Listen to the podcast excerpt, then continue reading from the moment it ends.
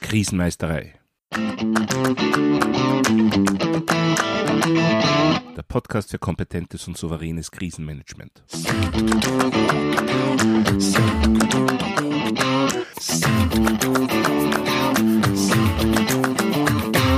Hallo, ich bin Thomas Prinz von krisenmeisterei.at.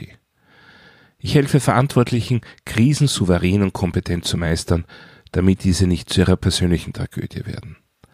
Heute geht es um den Tag danach, das sogenannte After-Action Review. Wobei genau genommen sollte das so rasch wie möglich durchgeführt werden, also im Idealfall sogar gleich am selben Tag wie eine Übung oder ein Ereignis, aber auf jeden Fall zumindest so rasch wie möglich. Nun, wozu braucht man sowas überhaupt? Reicht es nicht festzustellen, dass alles gut gegangen ist oder zumindest gerade noch gut gegangen? Wenn man sich so manche Übungsnachbesprechungen ansieht, könnte man das fast meinen. Da erlebt man nicht selten kollektive Schulterklopfen mit dem Zusatz, das eine oder andere muss man sich natürlich noch näher ansehen. Das machen wir dann in den nächsten Monaten. Die perfekte Einleitung für Vorhaben, die in Wirklichkeit nie geschehen. Nun, dass ich das nicht für ausreichend halte, ist, glaube ich, deutlich genug erkennbar. Aber warum? Weil es einfach eine fatale Chance ist, die letztendlich die gesamte Organisation, das gesamte Unternehmen gefährden kann. Bei einer Übung, einem Benahereignis oder auch einer tatsächlichen Krise werden unsere Pläne, unsere Strukturen und letztendlich auch unsere Mitarbeiter einem Test unterzogen. Und in den seltensten Fällen wird alles perfekt ablaufen. Zumindest dann, wenn echtes Krisenmanagement gefragt ist. Das liegt in der Besonderheit von Krisen begründet. Wir können deren Bewältigung nicht im Detail vorplanen, sondern können nur Rahmenbedingungen schaffen und vorbereiten, um im Ernstfall bestmöglich gerüstet zu sein. Umso wichtiger ist es, diese Rahmenbedingungen immer wieder zu überprüfen und an die aktuellen Notwendigkeiten anzupassen. Nur so können wir sicherstellen, bestmöglich für den Krisenfall gerüstet zu sein. Ja, im Prinzip kann man sagen, eine Übung ohne umfassende Aufarbeitung ist letztendlich hinausgeschmissenes Geld. Und wenn nach einem tatsächlichen Ereignis keine entsprechenden Untersuchungen durchgeführt werden, grenzt das für mich schon an Fahrlässigkeit. Weil man riskiert, dass Dinge, die dieses Mal gerade noch gut gegangen sind und damit eigentlich Risiken darstellen, unerkannt bleiben und beim nächsten Mal womöglich dramatische Auswirkungen haben. Eines der wichtigsten Werkzeuge für das Aufarbeiten in diesem Sinne ist das sogenannte After-Action Review. Dabei werden die Geschehnisse aus mehreren Perspektiven beleuchtet. Und zwar umfasst so ein After-Action-Review in der Regel vier Teile.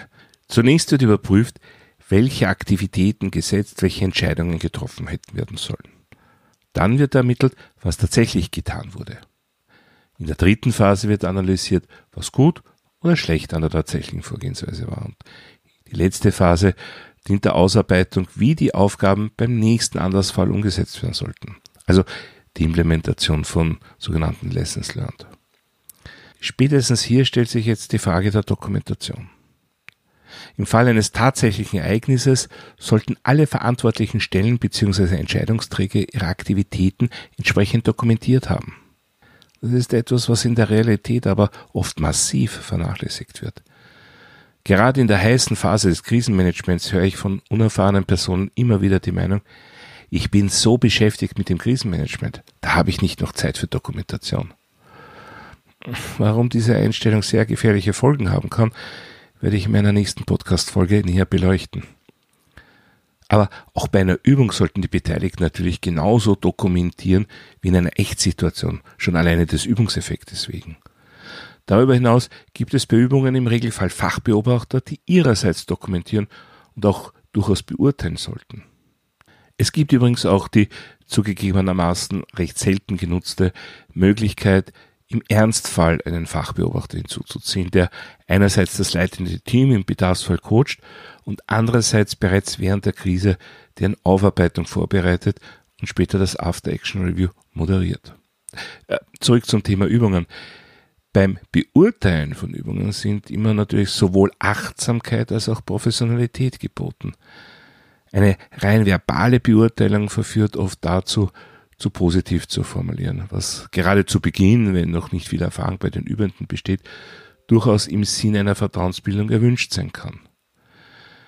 Im Grunde sollte es aber klare Aussagen über die Zielerreichung und deren Qualität von Seiten der Beobachter geben. Hier gefällt mir sehr gut das amerikanische System aus dem Exercise Evaluation Guide der Homeland Security.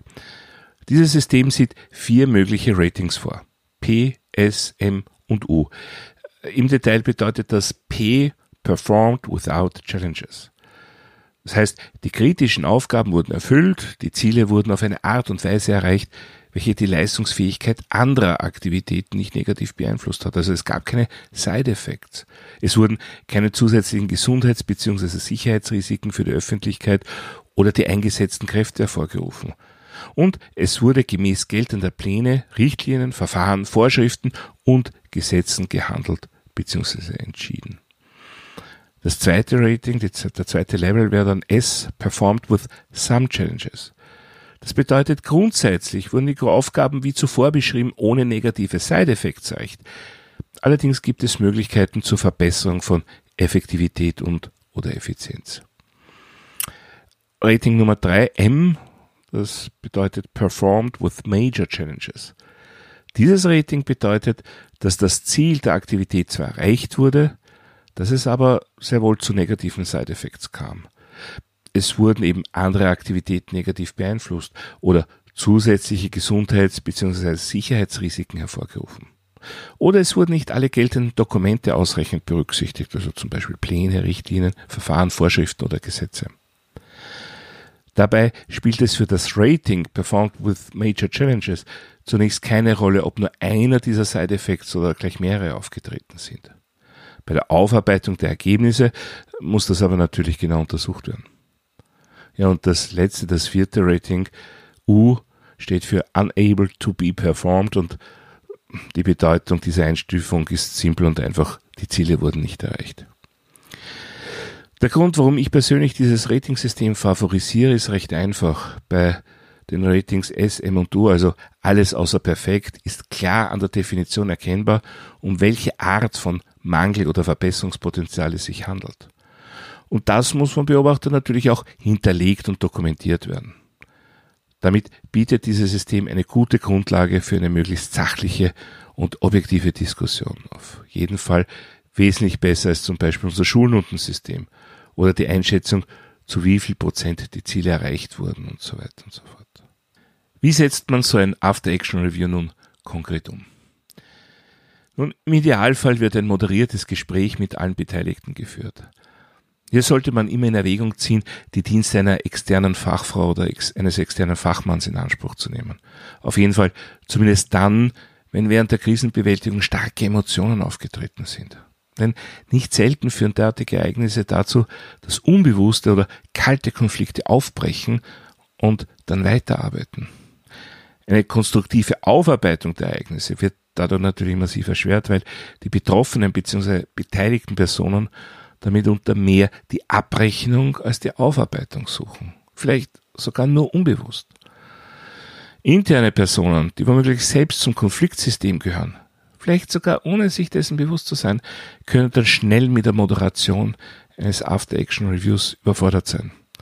Ein externer Moderator tut sich in solchen Situationen üblicherweise leichter, eine neutrale Position einzunehmen. Lassen es die Umstände zu, dann kann ein After-Action-Review durchaus im Rahmen eines einzigen Workshops durchgeführt werden.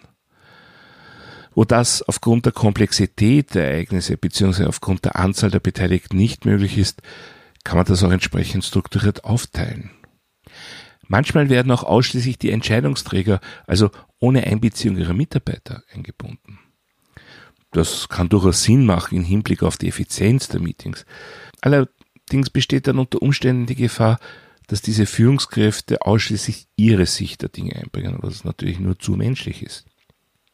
Aber besonders dann, wenn einzelne Entscheidungsträger Defizite im Krisenmanagement aufgewiesen haben, kann es dadurch sein, dass dies, äh, dieser Umstand so nicht ausreichend erkannt wird. Gleich wie die Gespräche strukturiert werden.